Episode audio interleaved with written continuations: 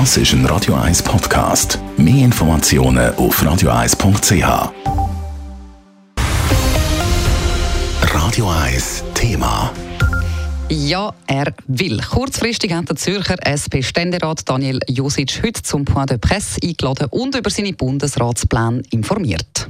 Es ist mein Ziel von der Fraktion, nominiert zu werden als äh, Kandidat für die Sozialdemokratische Partei und die Sozialdemokratische Fraktion.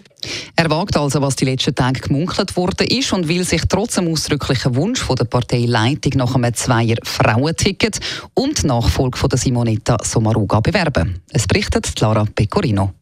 Es ist die erste offizielle Kandidatur für den frei werdenden SP-Bundesratssitz und gleichzeitig die, wo die höchste Welle dürfte schlagen. Daniel Josic hat das geplante Frauenticket schon seit Tagen scharf kritisiert, macht mit der heutigen Kandidatur aber Nägel mit Köpfen. Dass er den Weg von der Parteileitung falsch findet, hat er vor den Medien nochmal unterstrichen. Das ist diskriminierend, respektive eigentlich gegen die Verfassung, denn von der Verfassung her sind erstens einmal alle Geschlechter gleich und zweitens darf grundsätzlich kandidieren, wer will. Und ich bin der Ansicht gewesen, jemanden von der Kandidatur geradezu auszuschließen, ist jetzt aus meiner Sicht nicht unbedingt die Umsetzung der Gleichstellung. Er hätte sich darum gewissermaßen aus Prinzip für eine Kandidatur entschieden. Er will, dass eine Diskussion um eine sinnvolle Gleichstellung geführt werde, erklärt der Zürcher Ständerat weiters. Und er möchte auch darauf reagieren, dass ihm als Mann eine Kandidatur könnte verboten werden ob es so weit tatsächlich kommt, darüber wird die zehn Tage in der Fraktion abgestimmt. Ich habe mich entsprechend eben gegen diese Bestimmung gewehrt.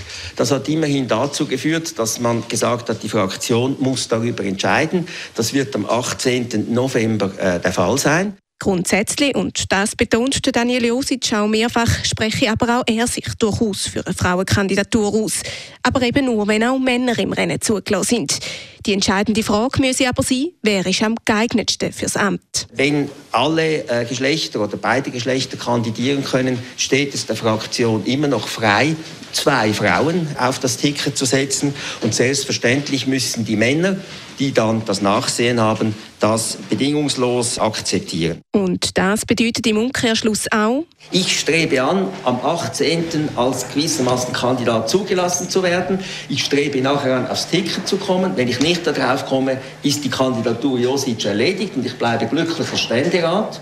Und alles andere ist nicht geplant.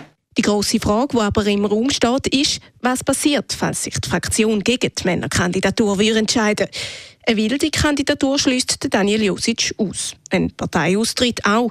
Wie er aber auf so einen Entscheid würde reagieren, das lässt er noch offen. Zum Schluss stellt Daniel Josic aber klar, er plädiere in der aktuellen Situation für ein Dreierticket mit mindestens zwei Frauen.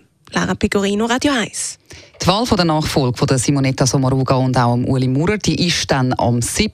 Dezember und die SP selber, die hat sich bis jetzt übrigens noch nicht zum Alleingang von Daniel Josic äußern Radio 1 Thema. Jederzeit zum Nachlesen als Podcast auf radio1.ch.